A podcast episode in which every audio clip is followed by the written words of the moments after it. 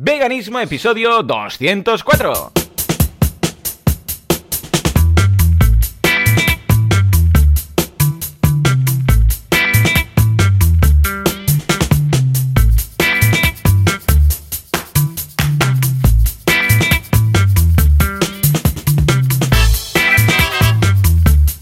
Muy buenos días a todo el mundo y bienvenidos un día más, una jornada más, un domingo más a Veganismo, el programa, el podcast que hacemos todos los domingos Joseph de la Paz y Joan Boluda, servidor de ustedes, y contamos en él eh, como sobre veganos y no morir en el intento, no hacer daño a nadie y no volverte loco intentando explicar a las personas que, pues bueno, las vacas, eh, aunque no las mates, sufren mucho. ¿eh? Esto ha sido el tema de esta semana, ahora os explicaré. Pero bueno, antes que nada, presentar a Joseph, que está al otro lado del cable y con el cual llevamos como media hora hablando de que somos unos viejunos. Eh, Joseph, muy buenos días. Eh, buenos días, Joan. Buenos días. ¿Qué tal? ¿Cómo estamos? Eh, muy bien, se te escucha muy bien hoy, ¿eh? No sé si has cambiado la ubicación, el micro, el wifi o algo, pero se, se te escucha fantástico. Pues, pues nada, uno, uno, uno que se encuentra pletórico. Claro, en claro. días de Sí, sí, primavera, sí, sí. ha salido el sol. Ay, sí. Salí a pasear con, con Bonnie y me ha pegado un calor. En la casa hacía frío y he salido y de repente he sent- sentido un calor. Dicho, Qué guay. Ya Bueno, está, ya está aquí. De hecho, primavera". dentro de nada cambiamos la hora. No sé si la semana que viene, la otra. O sea que vamos a tener que coordinarlo. No sea que nos pase como algún año. Vale, que- vale. que estábamos ya me avisarás. con una hora de desfase, ¿no? Pero muy bien, la verdad es que muy bien. Estábamos hablando de, bueno, que tenemos ya una cierta edad ¿eh? y que no es todo lo que era. Que antes, eh, cuando, cuando veías, porque estábamos hablando de, de D'Artagnan, D'Artagnan y los tres mosqueperros, ¿no? Y que mm, o veías la serie cuando tocaba o te la perdías. O sea, si tenías, yo qué sé, pues médico o un cumpleaños o un no sé qué y tal, te perdías la serie. Yo me acuerdo que tenía que programar el vídeo mm, con mucha fe, porque muchas veces no funcionaba o grababa otra emisora, o, un VHS de esos que para programarlo tenías que saber física cuántica, ríete de los científicos hoy en día. Y escucha, ah, todo el mundo hablaba de, de la serie o del programa o del escaparate del 1, 2, 3. ¿Por qué? Porque había muy poca oferta y el día siguiente todos habíamos visto eso a la misma hora, porque era todo directo, todo vuelve. Es como eh, Twitch, que ahora son directos. El concepto directos es algo que ha vuelto, es retro. De hecho, antes veíamos la tele en directo, ahora han vuelto en formato Twitch y todos los streamers están ahí. Esto es lo bueno, esto es lo bueno. Y nosotros nos los miramos diciendo, hijo mío, eh, yo ya he pasado por ahí, ya he pasado. Pero sí, sí, eh, ahora no. Ahora cada uno va por el episodio que le da la gana, cuando, tiempo, cuando tiene tiempo de verlo. Tenemos que vigilar no hacer spoilers. Cuando dos estamos viendo la misma serie. ¿Qué temporada vas? La 2, no, yo la 5, no digas nada.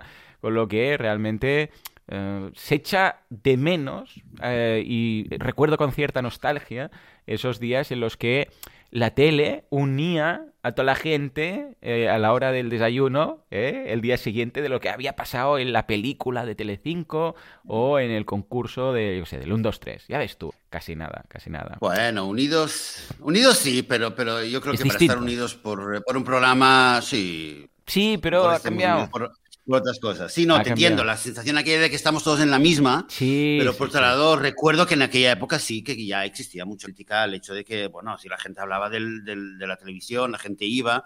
Y de hecho, la- esta costumbre, que varias veces, eh, varias veces la, la he comentado con amigos, la he comentado con mis hijas incluso. Nosotros no tenemos tele- televisión en casa. eh, yo vivo sin televisión pues, ya, ya, ya no sé, con quizás 20 años, ¿no? Pero eh, sí que me llama mucho la atención todavía cuando voy a casa de alguien y sobre todo cuando Mm. es gente mayor y la televisión está siempre encendida. Ya, ya, ya, está, este hábito de tener la, televisión- la televisión encendida. eh, eh, decía él el, el otro día que sí, que lo pasa con su abuela, que siempre tiene la televisión encendida. Sí, ¿eh? eh, aunque nadie la esté viendo, me dice, y solamente se apaga cuando nosotras vamos, vemos algo en la tele y después la apagamos, pero cuando vamos siempre está encendida. Sí, sí, porque está esta sensación de que la televisión te llena un poco la casa. Sí, ¿verdad? Entonces, bueno, esto yo creo que sí que es algo que, que- que es bueno que, que esté, esté abandonando la- este mundo, ¿no? A ver, eh, Pero- nosotros recordamos con respecto- nostalgia ciertas cosas que mm, luego, ahora no están, pero que luego nuestros hijos recordarán con nostalgia lo que están haciendo ahora. Por ejemplo, ayer mi hijo estaba viendo con unos amigos de clase Stranger Things en Netflix, pero cada uno en su casa a través de la extensión esta de Chrome Teleparty, que lo que hace es que te coordina, o sea, tú vas y dices, venga, vamos a poner el capítulo 1. Entonces le das al play y ah, usando esta extensión a través de Google Chrome, todos ven el mismo momento a la vez. O sea, están viéndolo como si fueran una misma pantalla, ¿vale? Incluso hay un chat y podéis ahí chatear y comentar lo que estáis viendo, ¿vale? Bueno, pues esto es, vamos, un paradigma nuevo totalmente para mí. O sea, fue, porque me lo dijo ya, me dijo, sí, me han dicho que hay una forma, no sé qué, y venga, como papá, pues de, de marketing online tuve que investigar y tal, ¿no? Y claro, esto luego cuando, yo sé, pues dentro de 30 años mi hijo tenga hijos y tal, dirá, oh, me acuerdo cuando nos reuníamos virtualmente y, confina y confinados a través de tal y veíamos a través de Netflix tal. Y ahora estos niños se conectan con un Bluetooth y, yo sé, entran en una realidad virtual y ya no es lo mismo. Oh, qué tiempos, ¿no? Supongo porque era nuestra infancia y ahora no lo es y lo echamos un poco de menos, ¿no? Exactamente, exactamente. El tema del. Eh, es lo que decías tú, el tema del, directo, ¿no? De, cuando veíamos la televisión en directo. Que todo empezó porque te comentaba el tema de, la serie de D'Artacán. Y cuando mi hija me preguntó si la había visto toda, de repente. Eh, de repente, hombre, sí, la vi, pero claro, me perdí algún trozo, seguro, vamos, porque claro, si te perdía, llegabas cinco minutos tarde o, te los habías alguien te llamaba o, o, cualquier cosa, pues te perdías un trozo y ya está, perdido, perdido. Eh, y esa, esta semana de hecho, un día me estaba, me estaba preguntando con respecto al podcast hmm. si, si. Y eso es una pregunta para. Nos esté escuchando ahora, quizás en el futuro. ¿eh? Hoy, 21 de marzo del 2021. Toma ya. Eh, día primaveral. Eh, la pregunta es así. Cuando alguien descubre el podcast, tú que nos estás escuchando ahora mismo, si descubres el podcast, digamos ahora en el 2021, ¿Empiezas a escuchar el podcast desde el principio? ¿Empiezas a hacer una ah, selección de los primeros episodios? ¿O te metes directamente al último episodio y te subes al tren y sigues, ¿no? Te, cuento, esto yo lo pregunté en mi podcast y dije, porque claro, 1800 episodios tengo ya, entonces dije, ¿qué hacéis cuando descubrís los nuevos y tal? Y hay, hay tres tendencias, uno que es el que pilla los nuevos y ya está, otro que es el que escucha los nuevos y luego, ojo, va tirando hacia atrás, o sea, cada día escucha el nuevo y uno atrás, ¿vale? Y va hacia atrás, o el que empieza desde el cero, o sea, el, el día al día y luego empieza por el uno.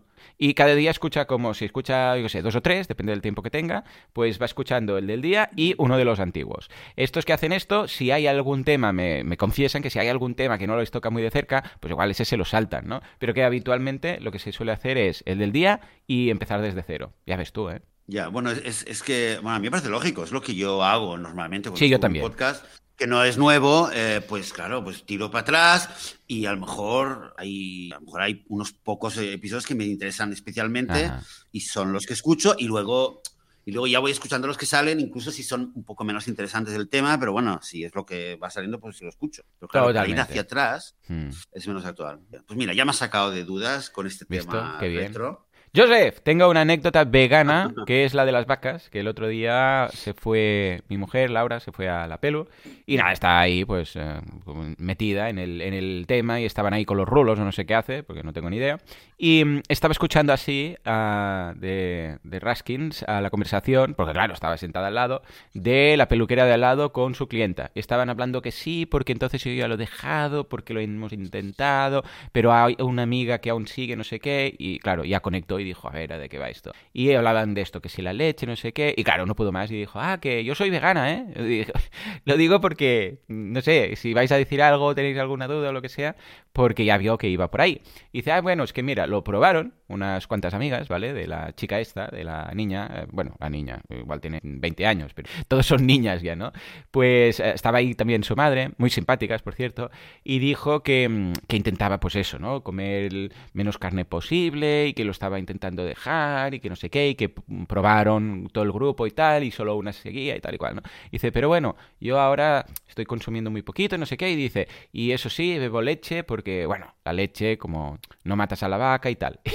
Y ahí, claro, mi mujer ya se le hinchó una vena, ¿no? Y no pudo resistir, porque hasta el momento era lo típico de, ah, pues muy bien, venga, pues eh, tienes corazón de bran, no sé qué, lo... bueno, el manual, ¿no? Y entonces ya dijo, tengo que hacer algo, pero claro, tiene que ser un equilibrio entre mm, Rand, estilo Joan, y, o estilo Gary, Gary eh, o bien, eh, bueno, el manual, ¿no? Y entonces, bueno, optó por algo intermedio de decir, bueno, a ver, las vacas, ¿Tú sabes los mamíferos lo que tiene que pasar para que demos leche?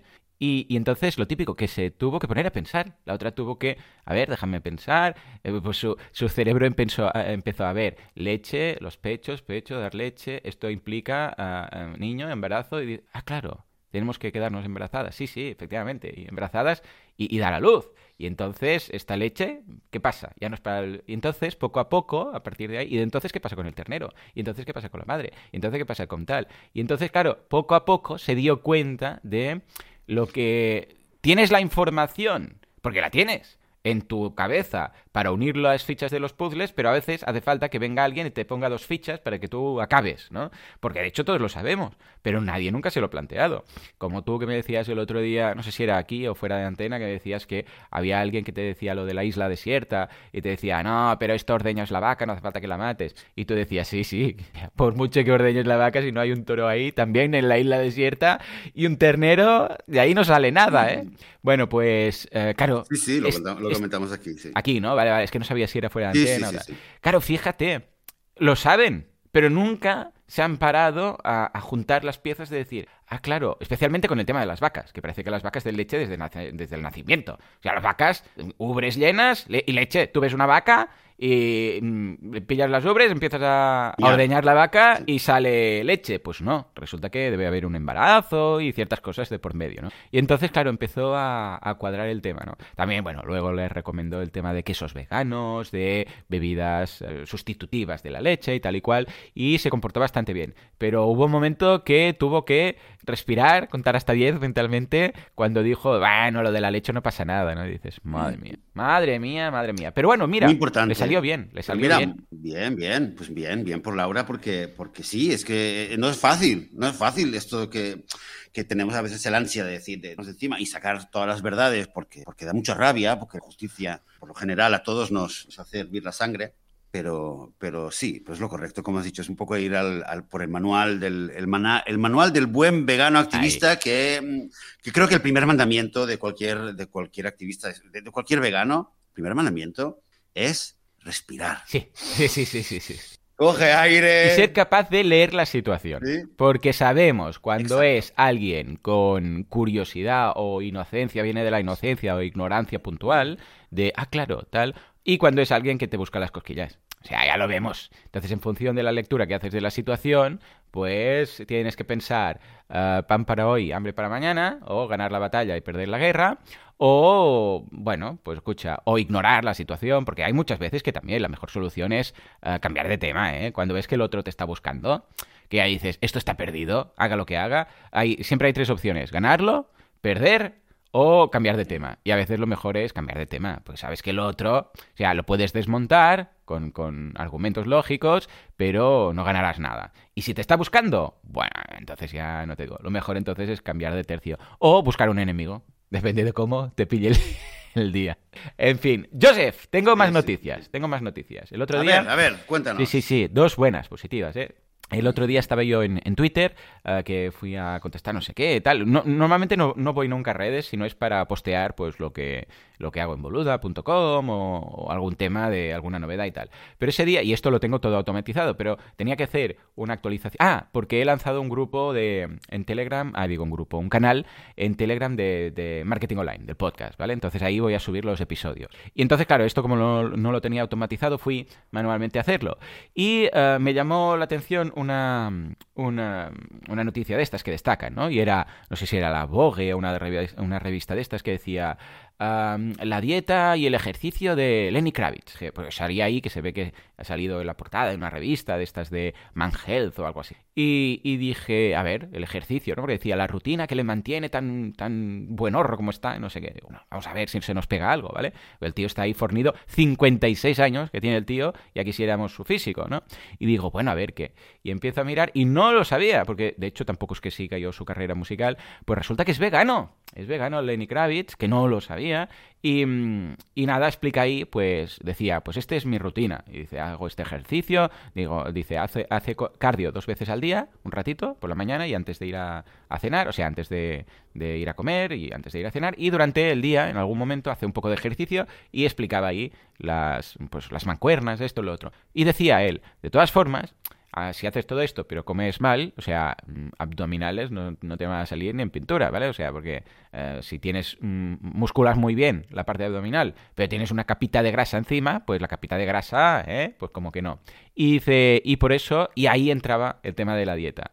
Y resulta que es no solamente vegano, sino que también es prácticamente, dice él, pues hace meses que no cocino, porque se ve que es prácticamente crudo y vegano. Que a ver, que hay algún día que sí, ¿no? Pero que mm, dice que con todo el tema del confinamiento, pues claro, está ahí en su casa, en, rodeado de naturaleza, dice que hay ahí árboles fruteros y tiene ahí su huertecito y tal, que no sé si se lo lleva él o se lo lleva alguien, pero vamos, que dice que algo fuera y tengo aquí todo lo que quiero, ¿no? Y, y me acordaba de nuestra fase crudivegana frugívora, ¿te acuerdas? Hace un par de veranos. Y, y, la verdad es que me hizo ilusión, porque mira, es ahora otro ejemplo que puedo poner de, mira, mira este hombre, 56 años, mira qué físico, vegano y prácticamente crudivegano. Y es de esos, bueno, esas noticias que te animan, ¿no? Y dices, mira, ya tengo una, un arma más en el, en el bat cinturón para poner de ejemplo cuando alguien pregunte, ¿no? Si los veganos somos todos pues unos esqueléticos, ahora con, juntamente a, Patrick Babunian, pues mira, puedo poner algún ejemplo de la música. ¿Lo sabías tú? No, de Lenny Kravitz no lo sabía, pero pues es verdad que no, no, no, no, lo conocía. Pero eh, totalmente de acuerdo que, que cuando, escuchamos un caso así, eh, te, anima mucho y, lo sacas a relucir cuando conversas con alguien. Es como lo que me pasó a mí con... Eh, ¿Recordarás el, este señor de Inglaterra que lo Ah, sí, sí, sí, el de las flexiones. Nunca, lo vi persona a persona. Sí, Paul Young, que con 82 años se puso a correr para recaudar dinero para un santuario y el tío es vegano ya bastantes años y ves al hombre corriendo y haciendo corriendo bastante, ¿eh? Sí, sí, sí. Y además lo ves en forma y lo ves con una cara radiante que, te hace ilusión. Mira, mira este hombre. Aunque solo y claro, luego y luego buscas de contarlo, ¿no?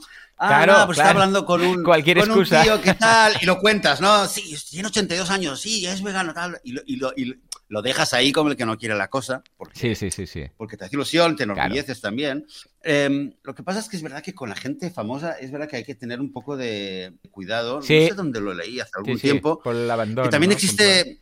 Claro, existe un tema, un tema, existe un, sí, un cierto tema que es bueno, eh, y lo hemos comentado aquí alguna vez, cuando hay gente que es famosa y, y, es vegana, pues en primer lugar, obviamente es positivo porque le cuenta a mucha gente, hay más gente que lo veía como algo normal, le pierde el miedo, se acerca, descubre más cosas, le eh, pierde los prejuicios. Pero por otro lado, eh, claro, cuando de repente alguien que es muy famoso resulta que de repente deja de ser vegano mm, o, o luego matiza que no, como el tema con Clinton, ¿no? Que luego resultó que durante una época siguió una dieta vegana y luego dijo que no, que tomaba pescado now and then, ¿no? De vez en cuando. Entonces un poco también crea la sensación a veces eh, entre cierta gente que, hostia, si tal, eh, tal persona que era como el abanderado del veganismo no es vegano de repente, un poco la gente se desanima y parece un retroceso y existe un cierto efecto así. Entonces solamente hay que tener, hay que tener cierta precaución. Creo que es algo bueno, pero eso es como en los negocios, como en la vida, como en cualquier cosa.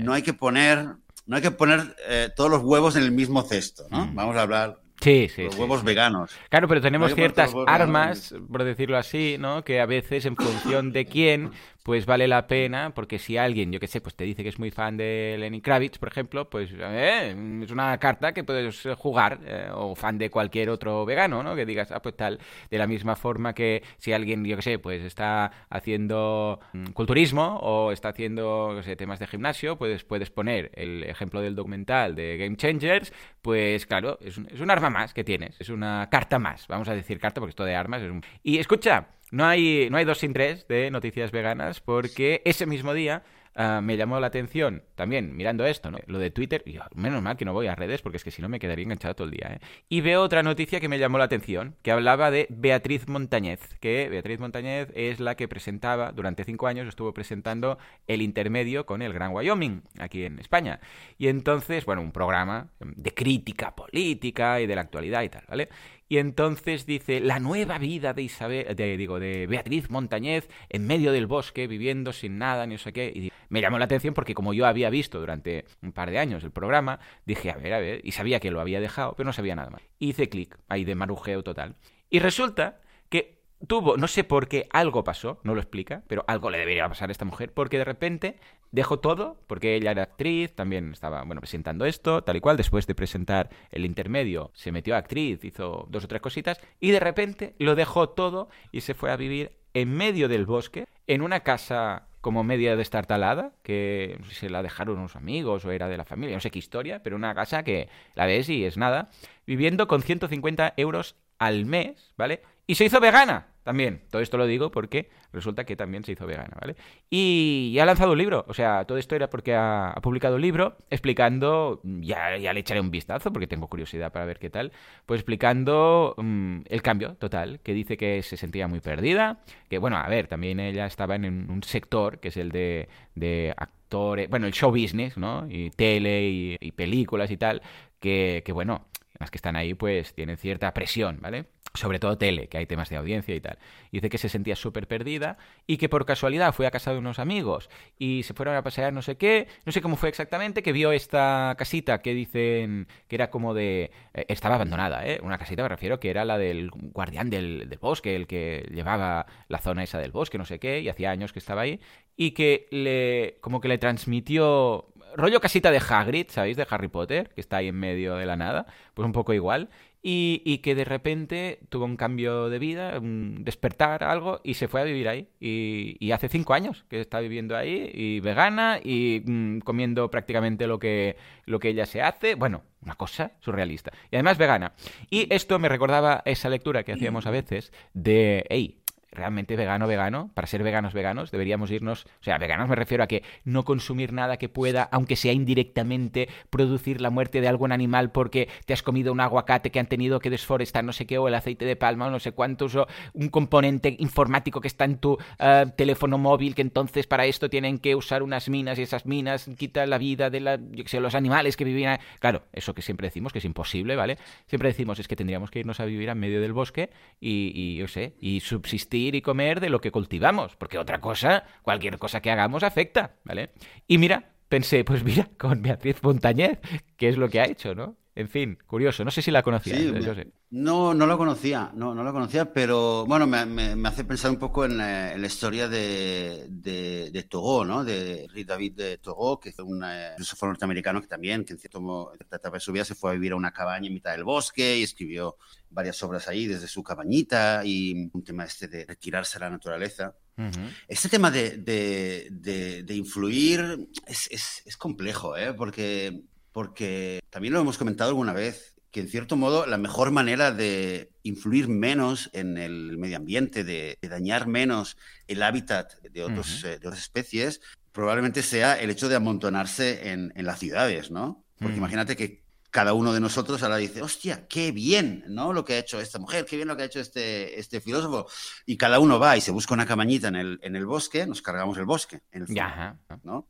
Eh, esto en primer lugar. Y por otro lado, eh, creo que también tenemos que tener cuidado con el tema de no afectar. A ver, somos, somos habitantes del planeta, ¿vale? Y si yo vivo en un, pueblo o en el bosque y camino, y camino por el bosque eh, buscando fruta de, los árboles, pensando voy a hacerlo más, ¿sabes? En alguna planta estoy pisando y tengo un efecto. Y no siempre el efecto es negativo y no es efecto, tampoco hay que condenar. Eh, está bien que tenemos un impacto en el, en el medio ambiente. Lo único que tenemos que hacerlo, creo yo, es de forma consciente, consciente del impacto que tenemos, respetuoso y no, no destrozar el saber. Y, pero bueno, que tenemos un impacto es, es lógico, es inevitable y también es, es lógico y, y, no es necesariamente malo. Tampoco tenemos que estar con la culpa de que estoy respirando oxígeno que podría respirar otro ser, ¿sabes? No, claro.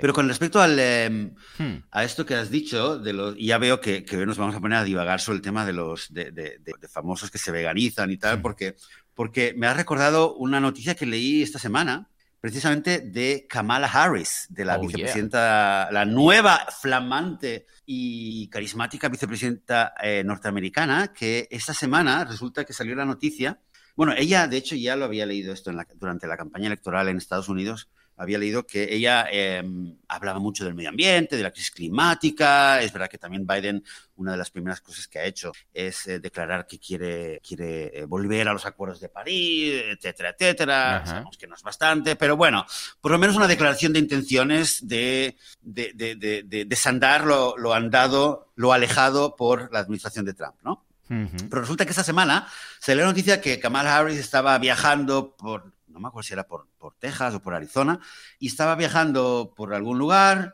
y de repente eh, paró en un, eh, en un restaurante vegano de tacos, lo que se llama taco, tacotería, no voy a hmm. decir el nombre, pero bueno, no importa. Para, para quien esté por, no escuche desde Estados Unidos, Tacotarian se llama, ¿vale? Tacotarian, como tacotariano, ¿no? Como vegetariano, flexitariano, pues tacotariano, ¿vale? Tacos veganos. Y resulta que, em, bueno, es una anécdota divertida porque eh, el dueño del restaurante cuenta que de repente aparece ahí un señor eh, muy bien vestido y le dice, hola, somos de la Casa Blanca y dentro de poco va a venir aquí la vicepresidenta, ¿no? Y le preparan una mesa y claro, ahí se emocionan mucho porque claro, eh, bueno, es un evento para ellos y fue, fue ella, se paró a comer ahí. Resulta que hubo un senador norteamericano que se lo había recomendado, que es un senador que es vegano. No, no estoy seguro al 100%, pero yo diría que es el primer, el primer senador, vegano que, hay, que tienen en Estados Unidos, pero no estoy seguro al 100%. Pero él, se lo, él le recomendó este restaurante y, la mujer se paró, estuvo hablando con camareros, con, el, con la gente del restaurante y les contó, les contó que, bueno, no ella no es vegana, eh, pero les eh, no sé si les dijo, les dijo que estaba dabbling eh, con o sea, que está como chapoteando, como mojándose los pies, como tanteando el terreno del veganismo y que, y que creo que come vegano hasta las 6 de la tarde. Esto, esto puede parecer un poco, un poco extraño y un poco, un poco nervante incluso, pero es algo que en Estados Unidos creo que en España yo nunca lo había oído, pero en Estados Unidos eh, hay bastante gente. Existe el tema del vegan before six. No sé si lo has oído tú. No, no, no. Vegan before six. Es gente que come vegano durante el día. Sí. Come vegano durante el día hasta las 6 de la tarde, o sea, hasta la hora de la cena. A la hora de la cena se permite, digamos, se permite a sí misma eh, comer, eh, bueno, lo que sea, carne, pescado, cualquier cosa que no sea vegana, ¿vale? Es como una forma de, es, una variante de, de, de toda la tendencia eh, que le llaman en inglés reducetariana, ¿no? Mm. Em, que bueno, tiene sus ventajas desde el punto de vista de que, de que, ayuda a mucha gente a acostumbrarse, porque cuando durante muchas horas eh, comes solamente vegano, en primer lugar, pues ya eh, significa que si vas a comer al mediodía o estás con, con colegas en el trabajo o lo que sea, pues ya piensas en una comida vegana, ya das, una, creas una demanda para restaurantes, caterings, etcétera, veganos. Mm. Pero bueno, después, y después ya no, no, no, no, para la cena. Mm. Y eso es lo que hace Kamala Harris, y en, foros veganos en inglés había mucha, había mucha gente emocionada que decía, hey, ¿os imagináis? Eh, porque ella decía que sí, que le interesa y que es verdad que le gusta, ella reconoció, le gusta mucho el cheeseburger, no sé qué, pero es consciente, es consciente de que esa es la dirección. Claro. Que bueno, yo, yo, respeto esta, esta, esta postura porque creo que es honesta. Es decir, hombre, a mí, me, a mí me gusta. Es lo mismo que dije yo horas antes de hacerme vegano. Entre el rumor de la, la, la, charla de Gary Yourofsky, ¿no? Hostia, sí, estaría bien, pero bueno, a mí el queso no me lo quites, ¿no? Porque es que, por favor, pues bueno, un poco es esta... Pero tú imagínate también qué, qué impacto podría tener, sobre todo una, una, una dirigente política tan eh, relativamente joven, nueva, que está empezando eh, a tener influencia en un país como Estados Unidos, si, si realmente se hiciera vegana y si pulsar medidas y políticas y una, sobre todo un sistema educativo eh, más, más favorable al veganismo. En, Estados Unidos hace, hace, creo que hace, bueno, en, en, enero, si no me equivoco, principios de enero, publicaron la nueva, las, nuevas, eh, las nuevas directrices mm. Nutricionales. Creo que esto lo hacen años o cada cinco años, no me acuerdo, pero eh, sacaron las nuevas directrices de lo que es que antiguamente había la pirámide nutricional, que le dedicamos uno, de nuestros primeros episodios en el podcast, y después lo habían, lo habían cambiado a lo que es My Plate, ¿no? lo que es mi plato. Las recomendaciones nutricionales para, para los ciudadanos americanos eh, y que esto se usa en muchos otros países fuera de Estados Unidos, por eso es relevante y por eso lo, comento. es un dibujo que, vamos a poner alguna imagen, algún enlace en las notas del programa, es como un, plato donde se divide, digamos, cuál, cómo deberías de promedio eh, alimentarte, ¿no? Y tradicionalmente, pues, tienes un cuarto con, con, verduras, tienes luego el... Es como un círculo, ¿no? Y eh, las verduras, la proteína de origen animal o de cualquier otro origen, y tienes los lácteos y eh, este año por primera vez, por primera vez han, eh, han, introducido varios cambios, entre los cuales, por ejemplo, se introduce que eh, todavía hay una categoría de lácteos, pero ya la, comparten con lácteos y soja. Y sí, y en, en, la categoría de proteína también le dan mucha más prominencia a lo que es la proteína de origen vegetal. Con lo cual hay, hay cambios que van ocurriendo y sí que creo que, que el fenómeno, este fenómeno de gente que es famosa o famosa tenemos los tipos de famosos que son eh, del mundo, digamos, de la diversión o del, del, deporte, pero también, también está la gente que está en el mundo de la política o de la otros negocios, ¿no? Y que tiene otro, otro enfoque y otro tipo de influencia. Y esto creo que lo vamos a ir, lo vamos a ir viendo. Sí, sí, sí, sí. Cada vez más. Cada vez lo Y además, antes, antes, ¿verdad? Que dije, dije que también hay que tener cuidado, ¿no? Con, cuando oyes de un, eh, de un famoso, de algún famosillo que se hace vegano y está bien usarlo, está bien comentarlo porque tiene, tiene su efecto positivo, también tiene su efecto negativo. Y creo que en general es fácil ver eh, de qué persona famosa, de qué celebridad vegana te puedes fiar o puedes, puedes confiar que esto va a durar, va a ser a largo plazo. Porque si te fijas, por ejemplo, en, una persona como, como Joaquín Fénix, que no solamente es un, un, actor famoso que es vegano, sino que es una persona que es activista, que le ves que, participa en actos, que le ves que habla, aprovecha cuando puede para hablar eh, en defensa de los derechos de los animales, eh, o ves una persona como Moby, que va y hace, hace, charlas en TED, que, que se pone al servicio, que participa en documentales. Y creo que estas personas. Luego está también. ¿Cómo se llama? ¿Cómo se llama esta actriz que actuó, que ya actuó de niña en la película León? No sé, a León, actriz. Sí, esta actriz vegana, eh, no me acuerdo ahora de su nombre.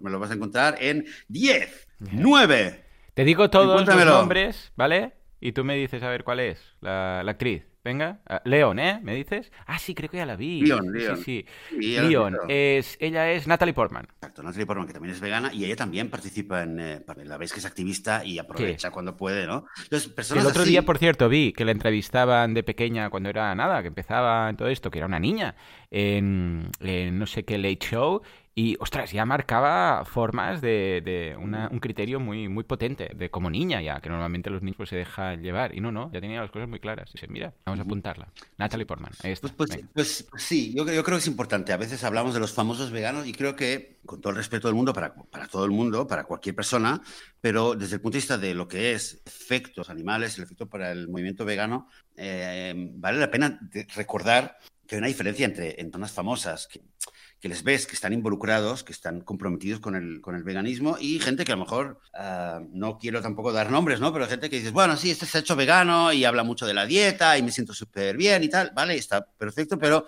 quizás mm, yo personalmente me, me ataría menos, o sea, escribiría menos o, recordaría menos esos, nombres porque siempre me voy a quedar con la duda de a ver si esta persona de repente, dentro de un año o dos años, le da por otra dieta o, ¿vale? O sea, la gente que lo ve como una dieta exclusivamente es una cosa y la gente las ves que están metidos. Por cierto, Joaquín, Phoenix, te voy a comentar una, algo que he visto esta semana en, eh, redes sociales. Me llamó la atención, a, ver qué te parece a ti, ¿vale? Una, un, eh, un, post que he visto sobre Joaquín Phoenix que me quedé pensando, ¿eso será verdad o no? A ver, a ver. Lo primero que pensé es que, a ver, esto no es verdad. A ver, esto, lo primero que pensé, la verdad es que esto, ¿de dónde lo han sacado? ¿Cómo? ¿Vale? Pero vete a saber, vete a saber. Y es una, una, puerta a una reflexión también eh, vegano, interna vegana. La, la, publicación decía que cuando Joaquín Phoenix hmm. se estaba preparando para el papel, eh, para el papel que hizo en, eh, en, The Joker, en la película Batman, hmm. Em, claro, como el, papel requería, digamos, un eh, tipo de persona un poco de, ¿cómo se llama? Eh, un poco mal de la cabeza, ¿no? Digamos, está un poco eh, desequilibrada, esa es la palabra que buscaba. Una persona desequilibrada. Pues dice que lo que hizo para meterse en ese ambiente y para, para adquirir ese, ese, ese estado de, desequilibrio, se metía en, en grupos y foros veganos y se ponía a leer el shaming que se hacían unos a otros y las discusiones y los, y los, y las, y los troleos que se hacían veganos unos a otros. Mm, claro, el tema, el, tema, el tema es este, ¿no? Al fin y al cabo, lo interesante es, es esto. Em, no sé si, si, lo haces mucho, pero eh, a, ver, te voy a contar que en la última, las últimas dos semanas a ver, siempre lo hemos visto, ¿no? Que a veces vas, vas, a, vas a un grupo, algún comentario en un grupo de Facebook o en algún otro foro, eh, pero creo que en Facebook, por lo menos lo que yo veo, ocurre más, ¿vale? Que viene alguien, hace una pregunta, alguien comenta y hay gente que responde de una manera que, por Dios, o sea, es una, forma. O alguien te comenta, te dice, ay, eh, yo no sé qué, me, eh, me hice vegano hace un mes, ¿no? Y pero la última semana no sé qué Ya. pasó tal y me comí y me comí un no sé qué. Eh, ¿Tenéis algún consejo o alguna alternativa para la próxima vez que me tenga un craving y tal? Y ves gente que dice, ah, tú no eres Ya, vegana, pero ¿cómo has-?" Y, y dices, hostia, esta persona le hacen, o sea, es que esto es de manual psi- psicológico, ¿no? Esta persona la están, la están empujando, la están empujando al Burger King, vamos, la están, la están, bueno, al Burger, al- o sea, la están, la están sacando. Eh, ¿qué, qué, qué- qué actitud tan poco inteligente, o sea, qué, o sea, qué mal, ¿no? en el Ya, fondo, y esto, ya. por desgracia, lo vemos mucho, lo vemos mucho y bueno, es un efecto de las redes y de la- del anonimato o de la facilidad con la que, que el troleo, por desgracia, el ser vegano no te, no te inmuniza contra un troll a veces, ¿no? No, claro, claro. Sí. Parece raro ver, porque mí- dices, mí- bueno, empatía y tal, pero bueno, hay de todo. Mira, y, y- y ya que menciona el tema de la inmunidad, estas últimas dos semanas, después de- del podcast que hicimos sobre las vacunas, publiqué también un artículo en, el, eh, en Vitamina Vegana sobre el tema de las vacunas. Eh, bastante gente me ha escrito, a ver, hay gente que también me ha escrito diciéndome, oye, mira, qué bien, me ha encantado, y me ha sacado de dudas y me, has- me, ha- me ha gustado mucho la reflexión que has hecho, pero también hay gente que me ha escrito en lugares fuera de contexto, eh, totalmente desubicados, eh, o en el blog, o, o sobre todo por, red- por otras redes sociales que no tenían nada que ver, eh, diciéndome, hablándome de una manera que dices, hostia, pero a ver, es que gente, es gente que además ni ha leído el artículo o ni se ha escuchado el podcast. y, y- y, bueno, a ver, yo ya, quiero decir, conozco el fenómeno del troll, pero- de- del troleo, pero es que mal, ¿no? La gente, quiero decir, em, te, te habla, y además dice ci- ciertas cosas que ni siquiera lo ha leído, ni siquiera lo ha reflexionado, diciendo cosas además que, que no son ciertas. Eh, es verdad que en el, cuando hablé de las vacunas, eh, prácticamente no me refería a la vacuna de AstraZeneca, que es la más, la más Ujú. común en España, que es la que sobre esta tengo menos datos, hablaba más de la de Pfizer y la de Moderna, pero aún así... eh, Pensaba yo, ¿no? Que había una reflexión que también a cierta gente le ha gustado, le ha, le ha aportado, pero hay gente, imagínate, imagínate cualquier persona. O sea, que quizás sí que es verdad esto de, de que Joaquín Phoenix, eh, cuando quería entrar en un, en un estado de ánimo deprimido o deprimente, decía, va, me voy a meter, voy a ver las batallas internas entre veganos y me voy a desesperar totalmente, porque es que si nosotros nos peleamos entre nosotros, pues imagínate, es un poco como cuando se pelean, se pelean mis, veo a mis dos hijas peleándose, ¿no? Y dices, "Hostia, Dios mío, qué mal, ¿no? Mis dos hijas Mm. peleándose, no sé quién se, quién se porta peor, ¿no? Sí, bueno, y, y a veces para cada chorrada que dices, madre mía de Dios. En fin. Bueno, va, Joseph, dejemos los famosos y pongamos ¿Vamos a huevos dejar al los famosos? Vamos a ponerle Sí, huevos al asunto. yo va. creo- Porque me has dicho por WhatsApp, bueno, me dijiste, eh, Joan, tenemos que poner los huevos al tema, tenemos que hablar de huevos y tal. Y yo me pregunté, bueno, esto es que te ha pasado algo en algún momento, ¿no? Y le has dado al tema, al monográfico de sustitutos de los huevos. ¿Qué has encontrado? Sí, he hecho. Bueno, no, no es que me había pasado algo, es algo que de hecho lo tenía, lo tenía pendiente para, para escribir en el blog sobre, sobre sustitutos de los huevos. Y solo que en el último año que sí que me puse, me puse por fin a, a hacer pasteles, a hacer bizcochos y tal, eh, tenía más ganas de, de explorarlo. Y, ok, entonces, em, el tema es así. eh, el, huevo, el huevo es un, es un ingrediente que es omnipresente prácticamente en de comida. Eh, quizás es uno de los productos que más cuesta cuando te pones a leer, etiquetas, ¿verdad? Que te pones a mirar a ver qué lleva, ¿vale? Muchas cosas llevan leche, eh, y muchas cosas, muchos eh, productos llevan huevo y a menudo es uno de los últimos ingredientes. A veces le ponen un poquito de huevo, ¿sabes? Y se espera porque dices, joder, por un poquito de huevo ya el producto no es vegano. Pero entonces, eh, eso es una cosa y con, contra esto hay poco que hacer, a menos que sea un producto que sea eh, específicamente vegano. Pero luego está cuando vas a cocinar. Y cuando vas a cocinar, pues en muchas cosas que tradicionalmente hemos cocinado, el huevo está presente y está las tortillas o las omelets, hasta para hacer albóndigas y todo tipo de, de, de guisos así, con huevo, ¿no? Porque huevo es lo que te pega, la, los ingredientes. Y luego está el tema de la repostería para hacer, para hacer dulces o para hacer un pastel, sea un pastel dulce, un pastel salado. El huevo es fundamental y mucha gente me lo ha preguntado. Literalmente lo han preguntado, uh -huh. ¿no? Pero muchas veces la gente me viene y me pregunta, oye, Venga, va, ¿qué ¿y puedo el, hacer? y- y- ¿Qué puede- oye, ¿y, el hue- ¿y qué pones en lugar del huevo, no? O incluso eh, mucha gente que me dice, mira, he hecho tal, tal, pero claro, lo- no ha salido muy bien porque como lo he hecho sin huevo, claro, es un poco sí. como... Parece como el ingrediente... Eh, Bueno, ¿sabes qué pasa? el- que, que la sí que excusa hay... perfecta para, para no Sí. hacer algo vegano finalmente, ¿no? ¿Sabes Porque qué pasa? Que como no, no tiene un sustituto eh, perfecto para todos los casos, porque, claro, el huevo tú dices, bueno, pues lo hago tanto para repostería como para pues, eh, temas fuera de repostería, como para cocinar esto, lo otro, y tiene sustitutos, pero un poco dependiendo de lo que quieras hacer, pues claro, para tortilla hay ciertos sustitutos, pero para repostería igual no es lo mismo, es otra cosa, pero siempre tiene un sustituto, pero no es fácil decir, sí, cualquier receta, en lugar de huevo pone esto, ponle esto. Bueno, a no ser que sea uno de estos, pues estilo no huevo o algo así. Estoy hablando de productos naturales, ¿eh? Como lo típico de decir, bueno, pues la tortilla la haces con, em, con garbanzo, con no sé qué, tal y cual. Sino algo que lo sustituya en todas las ocasiones. Por eso a veces no parece fácil encontrar, a no ser que tú ahora me digas algo muy mágico, pues encontrar algo que siempre encaje. No, eh, es cierto. o sea, hay, hay, hay cosas, soluciones que pueden funcionar para, para uno o para otro pero sí, normalmente, normalmente, o sea, según lo que quieres hacer, pues siempre vas a tener un número de opciones que funcionan para una cosa y otra para otra. Por ejemplo, si quieres hacer una tortilla de patatas o una omelette eh, con, mm. sin nada o con alguna verdura, ¿vale? La, la, opción más común, la más popular, en mi opinión, la, la, mejor, es usar o harina de garbanzo o harina de lentejas rojas mm. o una mezcla de las dos. Esto es algo que, truquillo que tenemos aquí en casa, que sale muy, muy bueno, que nos gusta mucho. Una, una, combinación de las dos, es un de sabor, ¿vale? Y, lo mezclas con agua, ¿vale? Ah, puedes jugar con las cantidades, ¿no? Pero en general pones la misma cantidad de agua, un poquito más, si quieres que te salga un poco más eh, aireado. Y ya está, y lo, lo, usas igual que tienes la. Como cuando bates el huevo, pues mismo, eh, bates la harina de garbanzos, la harina de lentejas con un poco de agua, ahí le pones la sal, le pones las, las especias y lo usas igual que lo usarías para hacer una tortilla. Y sale, sale genial, sale... Es hay poca diferencia en, en cuanto a la facilidad de, de prepararlo, en cuanto a... Eh, yo tuve que, que, hacerlo bastantes veces, al principio no me salía bien, como todo, es acostumbrarse, es un poco pillar el truquillo, pero hoy en día, que ya lo he hecho cientos de veces, tiene, no tiene gran dificultad. Ahora, a nivel de... Eso es una cosa, ¿no? A nivel de, a nivel de sabor, eh, es diferente, es un poco diferente, claro, tiene otro sabor, es otro, claro. es otro alimento.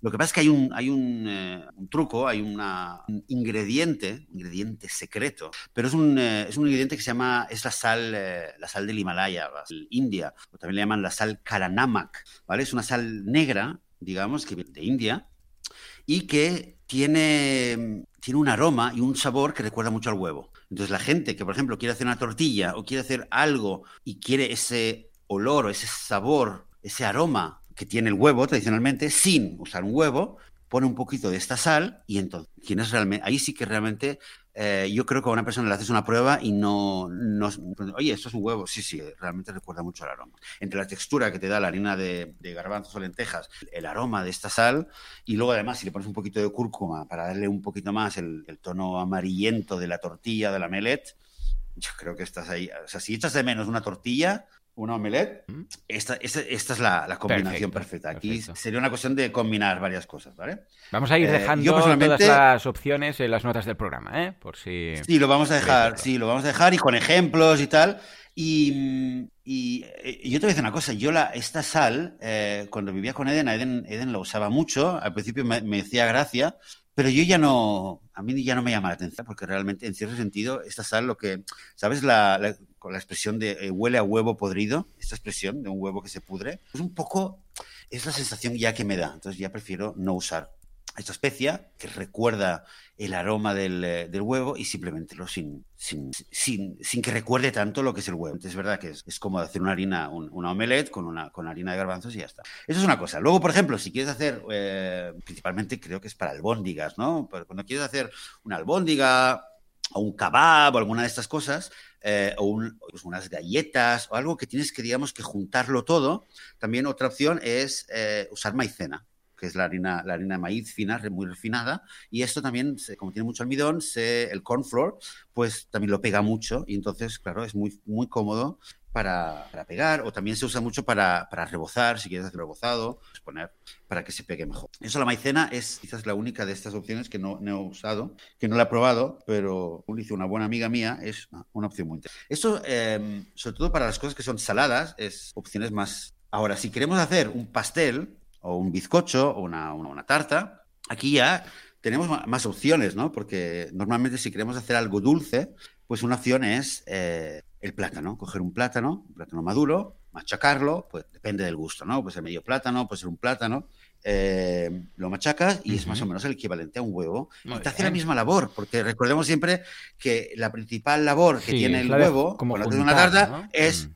es juntarlo y sí, eso es una de las labores. Tiene más, ¿no? Porque es verdad que también eh, le, le, aporta, le la esponjosidad, eh, tiene la proteína que hace que luego suba de cierta manera. Pero es cuestión de probar y cuando entiendes qué es lo que buscas y para qué en la receta original se usaba un huevo, pues dices, bueno, a ver, si aquí lo que busco es el efecto mezclar, pues voy a usar esto. Si aquí lo que, lo que busco es el olor o el aroma, pues uso la sal, por ejemplo. Si lo que me gusta es el color, pues uso la cúrcuma. Si lo que busco es simplemente eh, un alimento que, que, me envuelva las patatas para poder freírlo y comérmelo como todo una unidad, pues uso la harina de garbanzos, ¿no? Es, es, entender un poco y, y ir a la, al origen de por qué se usan los huevos. Entonces, para un pastel, el plátano es una, una, buena opción. Y otra muy parecida, en el fondo, es el puré de manzana. Es usar puré de manzana, que es sin azúcar, que lo puedes comprar, o puedes hacer tu manzana en casa también, ¿vale? Eso es una, una son dos opciones. Luego hay otra, que esta sí que, sí que es muy interesante, y no sé si la conocerás, o si hay mucha gente que la conoce, porque a mí me sorprendió mucho, que es, esto es bueno para, para hacer un pastel, sea, sea salado o sea dulce, ¿vale? Y principalmente lo conozco en, para hacer pasteles dulces. Bicarbonato de sodio con vinagre. ¿Vale? Que esto un poco dices, hostia, vinagre y bicarbonato de sodio. Pero sí, resulta que eh, la, medida para el equivalente a un huevo es una, una, cucharadita de bicarbonato con una cucharada de vinagre. Y lo que ocurre es que hay una reacción química, ¿vale? Que, eh, que, digamos que hierve. Si tú pones bicarbonato con, con, vinagre en un vaso o en un recipiente, vas a ver que empiezan a salir como burbujitas blancas y tal, ¿no? Se usa para muchas otras, otras cosas. Pero cuando lo usas para una masa, lo que hace es que esto hace un poco el efecto eh, de, que hace que la, que la, que la masa suba, que sea más este aire, y entonces el resultado es que el bizcocho va a salir más esponjoso, más, eh, con más burbujitas, que es exactamente, exactamente lo que estamos buscando. ¿Vale? Entonces, esto, el tema del bicarbonato de sodio con el vinagre, para mí fue un gran descubrimiento y si alguien no lo conoce, es bueno saber que, que sirve para platos dulces, porque el vinagre no deja, no deja el sabor. Por arte de magia, el vinagre con el bicarbonato de sodio, eh, o sea, no deja un sabor agrio, ¿vale? No influye. O sea que sirve también para platos salados y para platos dulces. ¿Vale? Y ¿qué más tenemos? Bueno, está eh, bueno, hay un clásico que es la, la, el peanut butter, la mantequilla de cacahuete o de maní, ¿vale? Que esto es un clásico que, bueno, quizás en España no se usa tanto. Aquí también mucha gente lo que recomienda es usar tahini, que es, la misma idea, ¿no? Porque realmente es una pasta de un fruto seco, ¿vale? De una, o de una semilla. O el cacahuete es, una legumbre originalmente, ¿no? Pero eh, en el fondo, pero bueno, la idea es la misma. Entonces pones, coges una cuchara, una cucharada, dos cucharadas de, tequilla de cacahuete o de tahini, o también lo puedes hacer con una mantequilla de almendras o de nueces molidas, etcétera, y de nuevo, hace la labor esta de pegar todos los ingredientes y darle, y darle la cantidad de proteína que además ayuda a que la masa enriquezca más y ya está. Eso sí, tienes que tener en cuenta que, calorías, tiene más grasa, si es cacahuete o si es tahini, en nueces sobre todo, tiene un, tiene un sabor que le aporta. Entonces tienes que saberlo para, para jugar con el tema. Suele ser algo positivo que a la gente le gusta añadirle el, sabor a cacahuete o a ¿Vale? Esta es otra opción. Y luego hay, hay dos opciones. Hoy vamos a hacer repostería. Ahora ya me dijo Sam, se ha despertado y dice: Tenemos que hacer galletas y no sé qué y no sé cuántos. Digo, bueno, vale, vale. Y estoy ahora tomando nota porque quería hacer algo. Pues toma nota. Mira, la próxima semana nos cuentas. Nos ah, cuentas, sí, sí. A ver, porque Venga, va, va, la, labor, la labor no es. Claro, la labor es que en el fondo es que hay tantas opciones. Y yo, yo en, el, en el artículo que, que escribí puse 10, pero es que hay más. Al final pongo hay más y hay algunas que son muy populares y no las he probado y, y tampoco me han parecido tan interesantes, ¿no? Pero mira, estas dos son muy parecidas y tienen un poco la misma idea. Y son dos de mis de, las que yo uso más, ¿vale? Y es usar o semillas de chía o semillas de lino. ¿Vale? Semillas de chía o semillas de lino. En casa de chía siempre eh, tenemos porque siempre hacemos la chía con, leche, bueno, con leche vegetal o leche de, avena, para entendernos, zumo de avena, como que bebida de avena, ¿vale?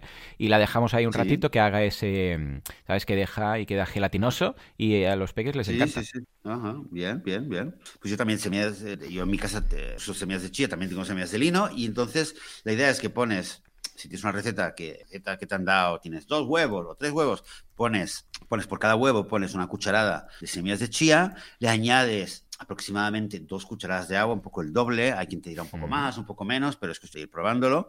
Y tú mismo buscar, buscar, ¿vale? Lo dejas un ratito y lo que ocurre con el chía es muy, muy vistoso, sobre todo, que se hace gelatinoso, ¿no? Es lo que has dicho. Y recuerda, entonces lo vas con la cuchara, tú lo, lo vas moviendo, lo, lo, lo, levantas y lo vuelves a, a vertir en el vaso y vas viendo que tiene una textura que recuerda un poco a la, la parte blanca del huevo, ¿no? Y es un poco la misma idea. De nuevo, lo que hace es esta gelatina en la masa, envuelve todo, o también para hacer albóndigas o para hacer unas galletas o lo que sea, también te lo envuelve todo y además tiene mucha proteína, con lo cual hace que un poco la masa se enriquezca, quede un poco más esponjosa y listo. Con las semillas de lino muy similar. Eh, tanto para las semillas de chía como las de lino, hay mucha gente que lo, hace con, las semillas molidas. Yo, la verdad, lo, pero me, quiero decir, a nivel, si busco el efecto huevo, lo hago con las semillas de lino sin moler y funciona perfecto, ¿vale? Es una cuestión de ya de, gusto o, bueno, a nivel nutricional probablemente sea mejor tener las de lino eh, o, las de chía trituradas, porque el cuerpo las absorbe más, ¿vale?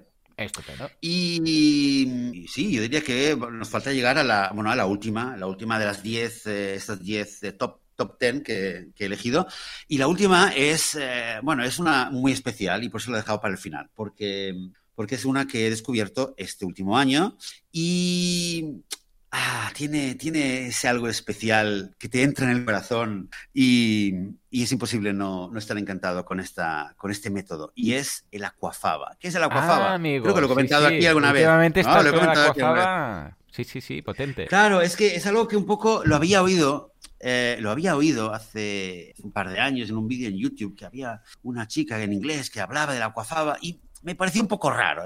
¿Qué es el aquafaba? El aquafaba básicamente es el agua eh, que queda de la cocción de los garbanzos, ¿vale? O de, las judías, de los frijoles, ¿vale? Sí, pues, en, eh, casa funciona, una versión de judías. Funciona con porque, ambos. Porque Paul es, alérgico a los garbanzos y hacemos uh, opción judías. Vale, vale. La mayoría de la gente lo hace con garbanzos. Yo, yo la verdad es que en los últimos meses estoy, también cuando hago un hummus o quiero aquafaba, mezclo garbanzos con judías, ¿vale? Última, mi última manía, digamos. Me gusta mucho mezclar, ¿vale?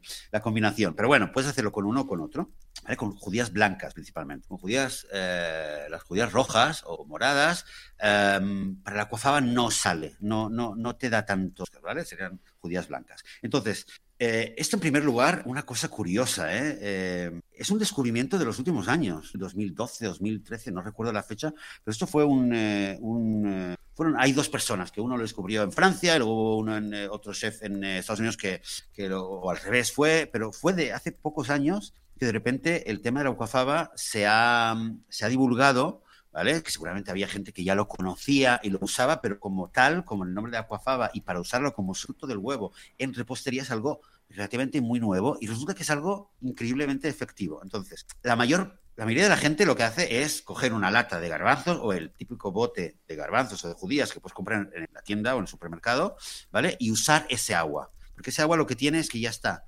eh, tiene la espesor necesaria para usarlo así tal cual como si fuera un huevo. Entonces tú ves la cantidad que ocuparía un huevo, ¿vale? Pues la misma cantidad, dos cucharadas más o menos, ¿vale? Y, lo usas y es quizás el, sustituto eh, ideal del huevo a nivel del efecto que hace. Eso sí, tiene un sabor diferente, tiene un sabor de, los garbanzos o de la judía. ¿No te gusta el sabor de los garbanzos o de la judía? Pues no lo uses, no es que es súper, súper dominante, pero, pero ahí está, ¿vale? Entonces lo puedes puedes comprarlo en una lata, en un bote y ya lo tienes. Vale. Que tenga sal o que no tenga. Claro, claro, claro. Normalmente, tiene, ¿vale? Pero normalmente eh, si no, no, lleva sal eh, y es, es igual, ¿vale? Es perfecto para usarlo. Eh, y si no lo compras, porque yo, por ejemplo, no compro los garbanzos en lata, o si los compras congelados o lo que sea, lo, es hacerlo en casa, esto, esto tiene su encanto, porque claro, hierves dejas los garbanzos en remojo durante la noche, luego al día siguiente los, los hierves, como si tienes olla express o no, es una hora, dos horas y tal, pero cuando ya están listos,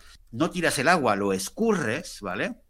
Em, lo que ayuda mucho es dejarlo bastante tiempo en eh, los garbanzos en su líquido, entonces va soltando más y más y más y más, ¿vale? Incluso en, el colador ves gotitas ahí como blanquecinas que son muy espesas, ¿vale? Todo eso lo aprovechas y el agua, este agua que te queda, Todavía no sería la cuafaba que necesitamos para usarlo, todavía no, no, suele ser tan espeso como el líquido que tenemos en una lata o el que queremos usar. Entonces, yo lo que hago, lo que se suele hacer es hervirlo un poco más ¿vale? Hervirlo un poco más para que así se evapore el agua y entonces empieza a quedar más ¿vale? Pero esto hay que tener cuidado porque, porque a mí una vez se me, se me quemó una olla, ¿eh? ¡Ostras! Lo puse, me fui, al, me fui al ordenador Claro. y de repente empiezo a leer, empiezo a leer ahí algo y digo, ¡ay, Dios mío, me he olvidado, me he Ya olvidado! está para y estaba tirar. todo blanco, ya está para tirar. ¿Vale?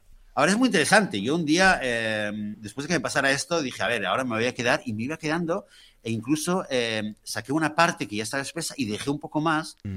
Y quedaba, y eh, incluso, eh, eso es interesante, no sé si hay, si alguien nos escucha y es el tema de industria de lo que es desarrollo de alimentos, Ah. yo estoy seguro que tarde o temprano van a sacar, van, van a encontrar otros usos, porque se hacía eso muy gelatinoso, Sí. ¿vale? Y esto luego además cuando lo pones, lo enfrías, Ujú. se, hace- se solidifica y es como una gelatina Ah, vale. Esto se podría hacer, eh, se le podría dar forma, se le puede Claro. añadir todo tipo de Porque sabores. es encontrar algo que, que pueda servir pues para eso, lo que dices tú, gelatinoso, para ligar otros, otros y tal, pero que no tenga un gusto particular que quite eh, el gusto del resto de cosas, ¿sabes? Porque claro, si tuviera un, un gusto muy fuerte, no lo puedes utilizar porque dices, no, la idea es que esto lo utilice ya para otras cosas sin afectar el gusto de los otros ingredientes. Exacto. Que a veces, a veces existe, como por ejemplo pues con la chía, que no tiene un sabor en particular. Y con otras cosas, con, con otras opciones, pues sí, tienes el, el sa- el sabor añadido, pero normalmente si lo eliges es porque te gusta. Quiere decir, si te gusta el sabor de plátano o quieres hacer un, eh, un bizcocho de plátano, ¿vale? Pues vas a usar plátano. O si quieres hacer una tarta de, de manzana, pues vas a usar la opción de manzana. Si no Claro. te gusta ni uno ni otro, pues imagino que te vas a decantar por usar eh, semillas de chía o semillas de lino o la opción carbohidrato de, so- de sodio con, con vinagre, que a nivel químico, bueno, eh, la labor perfectamente. Ajá. Es una cuestión, realmente creo que el tema de cómo sustituir el huevo es un buen ejemplo de cómo eh, la clave está en entender, entender en primer lugar qué es lo que hace el huevo, ¿vale? En la cocina, para qué se usa el huevo, ¿vale? Yo durante años me cabreaba mucho, me ponía nervioso. Decía, ¿pero para qué se usan los huevos? ¿Para, ¿Tienen las gallinas encarceladas? ¿Todo para qué? ¿Para un, para un pegamento que la gente, pues para pegamento?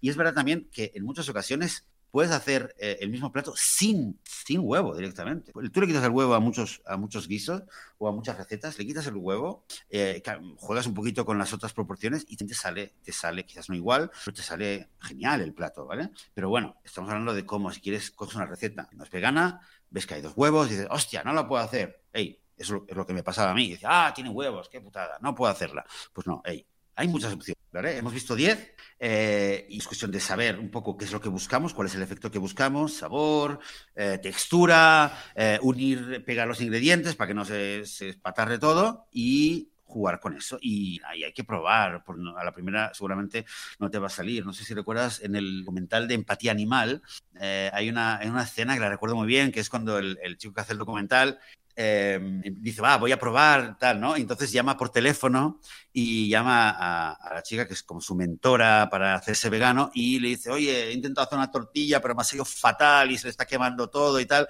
Sí, al principio seguramente no, no salga bien, ¿vale? Pero te gusta la cocina o si no te gusta, pero pero no, tienes, no te queda otra más que buscarte la vida, pues hay que probar y tomárselo como un juego, como un, como un experimento e ir probando. Y al final va a salir, lo puedo decir por experiencia, yo no es que sea un gran cocinero, me arreglo, normalmente me gusta preparar cosas y cocinar, pero bueno, he tenido que bastantes platos y comerme platos que no tenían buen aspecto, pero al final me los comía porque, porque me lo quería comer. Eh, en fin, y, hay, y esos son 10, pero hay muchas más opciones. Y una cosa que antes has dicho, y te lo comentaba también antes de empezar a grabar, está el tema, hay un producto ahora también que en los últimos años se ha hecho bastante popular, lo venden en tiendas veganas, eh, en tiendas online, en tiendas de productos ecológicos y veganas en sí, que es el, el no egg, ¿no? El no Sí, huevo o correcto. huevo vegano también le llaman. Bueno, pero eso es un, un- esto, es un procesado. Yo lo he probado en una feria una vez, probé algo con que llevaba esto, no, ni me acuerdo. Ni me acuerdo si me gustó o no, la verdad. Nunca lo he probado en casa, nunca lo he comprado.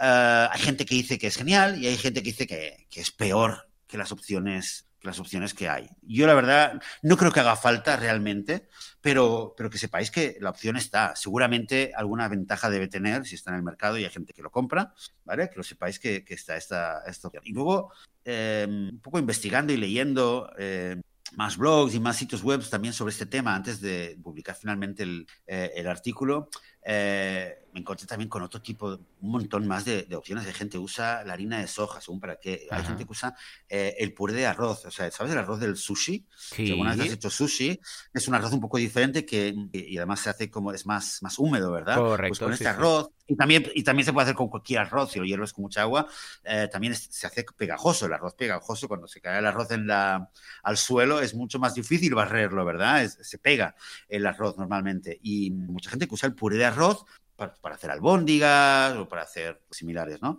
Hay gente que usa boniato, que usa calabaza. Y luego hay gente que, por ejemplo, para ciertos pasteles usa yogur de soja o que combina eh, yogur, eh, yogur de soja de tal sabor, de tal forma, lo va cambiando, ¿no? También es una forma de ir, de ir variando. Hay gente que usa, sobre todo para cosas, eh, yo lo conozco para, para albóndigas y tal, usa el tofu blando, fumolido. En fin, hay, hay opciones, es que hay un montón de opciones, ¿vale? realmente es cuestión de ponerse. es cuestión de ponerse, es cuestión de ponerse. Lo que, lo que creo que es importante es saber que el huevo es uno de esos temas que parece como un poco insalvable a la hora de cocinar, eh, pero no debería serlo. Solamente requiere un poquito de curiosidad, un poquito de dedicarle tiempo, tomárselo como un reto y, luego descubres que hay tantas opciones que luego cuando alguien viene y dice, ah, ya, está, yo no podría, yo es que sin huevo no podría hacerlo. Pues no, sin huevo se puede y sobre todo recordemos que los huevos son, eh, son resultado de, una industria que es muy cruel. Todas, todas las industrias animales son crueles, pero vemos que estamos hablando de miles de millones. Son el animal terrestre más, más explotado que existe, ¿vale? Eh, las gallinas, eh, las, en cuanto crecen, en, cuanto, nacen y rompen el cascarón, en las primeras horas están en, líneas industriales donde eh, hay gente que está mirándoles el sexo y a los machos los tiran o a la basura o los trituran o los asfixian, ¿vale? Porque no sirven para la industria, porque son de otra de otro tipo de, gallina que no sirve para la carne, ¿vale? Son muy delgadas, son muy delgados los machos. Y, después a las, a las, hembras les espera una vida realmente infernal, les cortan el pico, ¿vale? Para que no se picoteen y no, no saquen su agresividad, las ponen en jaulas y si no las ponen en jaulas y están, eh, entre comillas, libremente en un corral están prisioneras con miles y miles de otras aves, no pueden volar, no pueden, propia, no pueden, dar, dar no, pueden eh, responder a sus instintos o satisfacer sus instintos naturales de, vida social, eh, unido como deberían hacer, hacerse baños de arena, etcétera, etcétera. Es, y al final, después de dos o tres años, ¿vale? Teniendo en cuenta que una vez al año además les cortan la electricidad y les cortan, eh, les dejan de dar comida para eh, para crearles como, una, como un pequeño shock y que la producción de huevos vuelva a subir. Eso se usa en la industria de los huevos y al cabo de dos o tres años, cuando ya ven que las gallinas están totalmente exprimidas, no, no dan más de sí y empieza a bajar la, actividad de los huevos, pues lo que hacen simplemente es ocultarlas, ¿vale? Ni gracias ni nada, se ocultan y se destinan a sopa de pollo o en muchos casos son, están en, tan, en tal estado que lo, lo, destinan a alimentos para perros y para gatos. Esa, es, eso es lo que hay detrás de los huevos y, eh. no, no, lo había pensado hacer así, pero es que me parece que es importante, hemos hablado de cómo sustituirlo, es importante saber cómo sustituirlo y también es importante recordar por qué ¿Por qué los queremos? ¿Vale? Porque es realmente, mira, y ahora mismo me, noto, reconozco que me noto un poco eh, afectado por hablar de este tema porque porque personalmente donde yo vivo, y es una de las cosas que, más me disgustó cuando vine a vivir aquí, lo tengo superado parcialmente, es que aquí hay bastantes, eh, bastantes gallineros ¿no? alrededor del pueblo. No son gallineros estos mega industriales, pero son como grandes cobertizos, ¿vale? Y alguna vez que paseo o con Bonnie o con las niñas, lo acercamos y lo vemos. Y, el espectáculo es, o sea, es, es horrible ver eso es horrible. Entonces, cualquier cosa que podamos hacer, y aunque no tuviera, no tuviéramos ninguna opción y tuviéramos que decir, mira, pues no me como ninguna tortilla o no me, hago un pastel sin huevo y a ver cómo sale, eh, es lo que debe, ¿vale? teniendo, teniendo tantas opciones, teniendo tantas opciones, por favor, dejémonos, dejémonos de tonterías, dejémonos de huevos, ¿vale? Echemos, echemos los huevos fuera del menú, saquémoslos del menú, porque opciones no faltan. Pues esto es, señoras y señores, no hay excusa con esta reflexión ah, cruda, pero real, pues de programa, que bueno, hemos hablado de todo. Os he hablado de famosos, de recetas, de lo que hay detrás de la industria de la leche, del huevo. O sea, creo que ha sido un repaso que nos hemos seguido a tiempo, pero teníamos cosas que contar. Pues nada, Joseph, gracias. Yo voy a hacer hoy repostería y ya te diré qué tal. ¿Te parece? Vale, gracias. Pues a ver, ya me, ya me contarás, nos contarás eh, la semana que viene o la semana que viene o dentro de, dos semanas. Vamos a ver cuándo podremos volver a grabar. Y aquí tenemos vacaciones, ¿eh? Aquí nos ah, amigo, vale, pues ya lo, ya lo cuadraré. Pues, pues Muy bien. Señores, lo dicho, ya tenéis recetas, ya tenéis deberes, o sea que ya lo sabéis. Nos escuchamos dentro de una semanita o quizás de dos semanas. Ya os iremos avisando por eh, Facebook y por las redes, ¿de acuerdo? Hasta entonces, que tengáis una muy buena semana vegana. Adiós.